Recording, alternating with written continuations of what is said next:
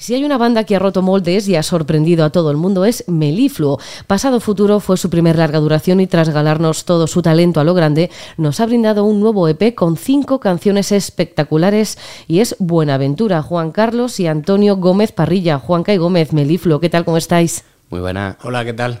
Es un placer teneros por aquí, por fin, que llevo hablándolo con Ana Medina mucho tiempo, a ver cuándo coincidimos, cuándo coincidimos y, bueno, ya, ya, que tengo vuestra música muy trillada y con ganas de hablar de ella, gracias por venir. Antes de nada, ¿qué, tal, ¿qué tal todo? Ya a puntito de empezar otra vez otra gira de conciertos con Buenaventura, volveréis a tocar Pasado Futuro, ¿cómo lo estáis preparando?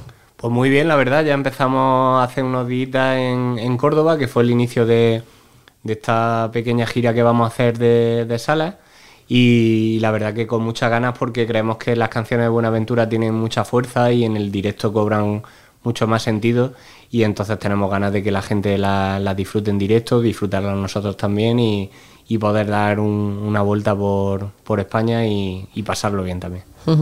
¿Qué os parece la acogida que está teniendo vuestra música? Ya no solo Buenaventura o Pasado Futuro, vuestra música en general, porque yo creo que cada, cada vez es mejor. Sí, yo creo que un poco el camino que, que vamos cogiendo, toda la etapa un poco de, de, Meliflo creo que han tenido buena, buen recibimiento, pero es cierto que bueno, pues este camino un poco más rock de Buenaventura y tal, eh, muy buenas sensaciones, la verdad que todas las palabras que escuchamos son muy positivas. Yo quería deciros que la primera vez que escuché la palabra melifluo fue en la hora chanante. ¿Vale? O sea, sí. en, un, en, un sketch que salía un cazador con un oso y le decía, no seas melifluo o algo así. Cuando, claro, sí. cuando, sacó el, cuando sacasteis el título, no voy a preguntaros por qué, porque no me gusta preguntar el porqué del, del nombre de la banda, pero que sepáis que, que cada vez que, que, al principio me recordáis mucho a la hora chanante, en plan bien, ¿eh? Que sí. yo amo a la hora chanante. Es muy buena referencia. A, a Muchachada Nui y a todo lo que hagan Totalmente. toda esa panda de Albacete. Y sois hermanos. Yo imagino que vuestros padres estarán contentos, ¿no? De teneros tan controlados. Sobre porque, todo por eso, porque, porque con un ahora... WhatsApp ya sabes dónde estamos los dos. Claro, o sea, al final ya, ya, ¿dónde está tu hermano? No, ya está aquí, que estamos los dos juntos. Que Lo bueno es, ya hemos llegado a un sitio con la furgo, con que escriba uno, ya no hace falta dar no, más está, explicaciones. Está muy contento, sí. Uh -huh. Al final los dos de... ¿Sois dos hermanos o tenéis más, más no, familia? somos nosotros dos. Y los dos a la música. Sí. ¿Eso eh... vino de familia, os lo inculcaron o ellos dijeron, pero estos niños de dónde salen con tanto no, amor a la música? No tenemos nadie cercano en nuestro círculo que, que, se dedicara a la música, pero sí es verdad que hemos estado toda la vida rodeados de... Bueno, mi madre siempre ha tocado la guitarra y mi padre un melómano empedernido y, y como yo tengo ocho años más que Gómez, pues yo empecé... Eh, cuando yo empecé con Super Submarina, pues con 18 años tenía 10, o sea que un poco ahí yo creo que dijo, hostia, lo que hace mi hermano mola. Claro. O sea, y... Gómez, que te has tragado horas y horas de ensayos de tu hermano. Fíjate que jamás Muchísima. hubiera dicho que tenéis, que tenéis ocho años de diferencia. Sí. Igual un paro, así. No quiero decir, eh, Juanca, que tú parezcas más joven, ni tú, Gómez, más suele, mayor. Suele pasar, tranquilo. Vale, pero es verdad que, bueno, que parece que estáis ahí igualados. O sea, que tú veías a tu hermano tocar y Muchísimas horas de loca de ensayo. Sí, sobre todo ese ámbito, porque cuando yo tenía esos 10 años, ya llevaba dos estudiando violín. En plan, que yo ya estaba en el conservatorio y tal. Uh -huh pero he hecho toda la carrera de conservatorio y tal, uh -huh. pero lo que me llamaba era la furgoneta, el, el local de ensayo y estás con esto realmente. Uh -huh. Mira, el otro día lo hablábamos precisamente con un violinista, con Pablo Navarro, que vino aquí a contarnos, pues bueno, que es un máquina y es un crack y, y que está teniendo muchísimo éxito y cómo es el tema de los conservatorios y de cómo está planificado todo lo que es el estudio del conservatorio, que al final nos dedicamos, porque yo también estudié conservatorio de piano, nos dedicamos a interpretar pero uh -huh. claro, es que cuando llega el momento de déjame libre y a, o enséñame a, a, ser una banda de rock. Sí, un poco esa parte creativa, ¿no? Eh, tiene la parte de composición, pero es cierto que en todo el ámbito de interpretación del conservatorio eh, no se potencia mucho la parte creativa de improvisación, de tal. Entonces yo creo que toda esa parte de hacer música y comunicarte con las personas a través de crear algo, es mucho más cercana en, por ejemplo, en una banda de rock o en otro tipo de ámbitos que en el conservatorio. Uh -huh. Es más interpretativo, como dice. Oye, ¿y el violín lo vas, a, lo vas a incorporar en algún momento a...? Pues hace poco tuve como una pequeña luz y dije, porque el guitarrista Edu también es compañero mío y de violín, y dijimos, bueno, a lo mejor hacemos algo. No Oye, sé. las cuerdas quedan siempre fenomenal. De hecho, Iván Ferreiro en Trinchera Pop, que se publica eh, mañana viernes, tiene unas canciones con cuerdas que... Sí, que- quedan oye, Le quería dar una vuelta, lo mismo puede ser que... Lánzate ahí con el Sí, violín eléctrico, ahí en directo. No, no, eso no. No, eso no, ¿eh? Violín eléctrico es el demonio. Eso no debería haber existido nunca. No, no, no. ¿De verdad? No, hombre, no. Oye, mira la guitarra. Da igual. Nada. No, no, violín Tu eléctrico. clásico a muerte. Violín eléctrico es lo, lo peor que se ha inventado realmente. Vale, bueno, yo no pienso borrar nada de lo que estás No, contando, ¿eh? Estoy Yo muy eso- orgulloso de decirlo. Eso, eso es el demonio. Vuestra música empezó a producirse, a grabarse, mezclarse en vuestro propio estudio. ¿En qué momento visteis la necesidad de crear Aleluya Music Studio en Baeza? Pues bueno, nació un poco del, del momento en el que, el que nos encontrábamos, ¿no? De, en un momento en el que estábamos buscando, pues, eh, seguir, eh, bueno, y en este caso te hablo yo más personalmente, mi carrera musical de algún modo, después de mi proyecto anterior y, tenía ya bastante parte de equipo que, que era mía, que había ido comprando a lo largo de los años y siempre me ha gustado mucho el tema de- del estudio, del sonido, del backline, de todo lo que es la miscelánea y todo eso. Y entonces pues continué un poco, eh, Gómez siempre se ha apuntado a todo lo que le he dicho, te apunta a esto, se apuntó conmigo en el estudio. Lo, lo- Como buen hermano pequeño que... Yo ahí Sí, soporteando siempre, claro. Y nada, montamos Alelu- Aleluya Music y empezamos a hacer producciones para bandas que se han, que se han ido acercando a nosotros. Y evidentemente dentro de, de esa parte importante de producción y de ese aprendizaje a funcionar como estudio, pues entraba nuestro proyecto y, y ahí empezamos también a producir nuestras propias canciones, a investigar un poco con sonoridades, con, con métodos de grabación y un poco aprendiendo dentro de- de ese sector en concreto. Claro, aprendéis desde vuestro propio estudio y desde cada gota de sudor vuestra dentro de vuestro estudio. Enorgullece más saber que todo el trabajo que estáis haciendo ya no solo eh, lo estáis haciendo para vosotros, sino también encima en vuestro estudio, todo en Baeza, todo como que queda en casa, pero que al final es para todo el mundo, como que, que te dan, no sé, una sensación más placentera a la hora de componer Sí, y, de, y producir. Es como un proceso mucho más artesanal, ¿no? Cuando controlas eh, casi todas las partes que están dentro del, del proyecto que estás creando, de la música que estás creando, pues es como que, mm, que lo sientes más, más tuyo, ¿no? No hay nada que se te escape y en ese sentido, pues lo hemos trabajado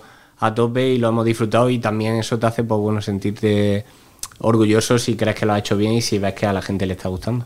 ¿Cómo es vuestra relación con Víctor Cabezuelo y Manuel Cabezalí? Dos cracks de los cracks ahora mismo, bueno, ahora mismo hace muchos años en, aquí en la, en la música nacional.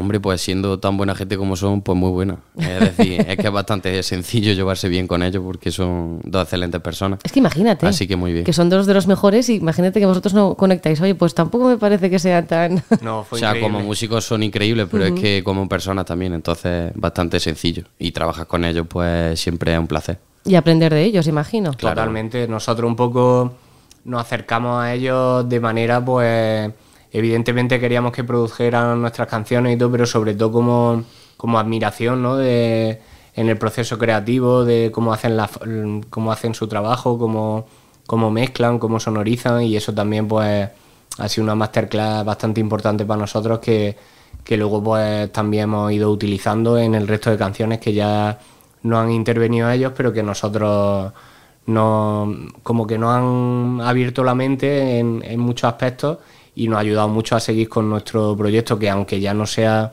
eh, producción de ellos o mezcla de ellos, sí tienen mucha parte de culpa por, por lo que te digo, porque ellos un poco nos, abrieron esa mentalidad más, más rock de, de lo que nosotros hacíamos a, pues, a un abanico de, de sonoridades mucho más amplias. Yo estoy segura de que ellos también aprenden de cada artista con el que trabajan. O sea, seguramente de vosotros, vosotros sacáis ese- esa lectura tan positiva de haber estado con ellos, pero es que ellos seguro que de vosotros y a estos dos de Baeza, tan currantes, tan que les gusta tanto la música, es que al final, bueno, esto es un... Claro. Yo te doy, tú me das y, to- y- sí. y todo sale bien. Bueno, y os va bien a vosotros eh, con el, el primer LP, Pasado Futuro, ahora Buenaventura, que lo hablaba con Ana, y oye, no lo tengo en físico, porque cuando fui al concierto de La Palma no había nadie vendiendo todavía, me dice, y creo que a Ana le pregunté, que la tengo aquí al lado, por eso estoy haciendo referencia todo el rato a ella, perdón, a los oyentes. Eh, me dice, no, es que no está yo, ¿no? El que no lo tenéis en físico. No. Yo lo quiero en físico, pero no vas a... ¿Qué? Nosotros también lo, esperemos que, que, podamos hacerlo durante, durante este año. Lo que pasa es que, bueno, al final eh, estamos autofinanciados por nosotros mismos y, claro, pues hay que dosificar mucho las cosas. El hacer conciertos en directo es costoso. Y, todos los procesos conllevan muchos muchos gastos. Entonces hay que ir dando los pies, eh, los pasos sobre firme y no en el momento en el que sacamos las canciones en digital no, no podíamos afrontar eh, la fabricación de, de, los vinilos y bueno, a ver si esta gira va bien y poquito a poco eh, vamos haciendo festivales y a ver si para verano pues podemos hacer una edición. Claro, vosotros sacáis el EP, que es un EP digital maravilloso, Buenaventura, cinco canciones, bueno, canciones espectaculares, pero ¿por qué? Porque os surge sacarlo ya porque sabéis que cada semana hay miles de estrenos y ojo, que pasado futuro ya tiene un tiempo, mm, que no se olviden de nosotros, aunque no podamos sacarlo en físico, vamos a sacar algo digital para que estar ahí en, esa ola constante que parece que cae pero que luego vuelve a subir. Yo es que yo no sé cómo podéis vivir con esa ansiedad. es, bastante grande a veces, pero yo creo que, partió más bien de, tener unas canciones nuevas ¿no? y, y hacer un proceso compositivo en el que nos centramos en hacer SP. No fue tanto el agobio de, por ejemplo, tengo que sacar un single o tengo que mantenerme activo, sino que pensamos en un proceso de, de un EP, básicamente, y las canciones que salieron hicimos esas cinco, creo que no se quedó ningún, ninguna fuera.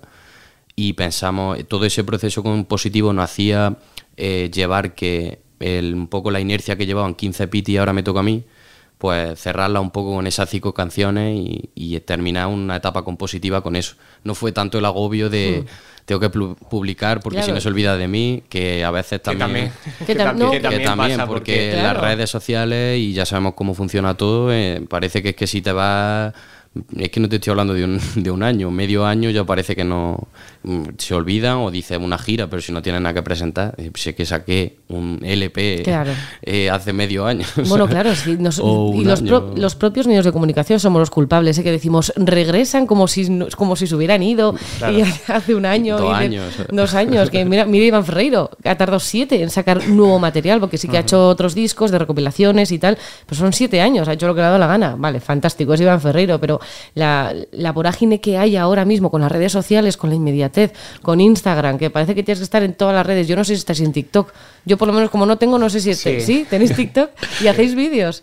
Eh, yo, yo, lo tengo y, y, el tiempo que estoy dentro de, ese agujero negro no se lo deseo. Yo lo que veo en Instagram ahora son capibaras, porque estoy súper fan de las capibaras, que es un roedor gigante y me hace muchísima gracia.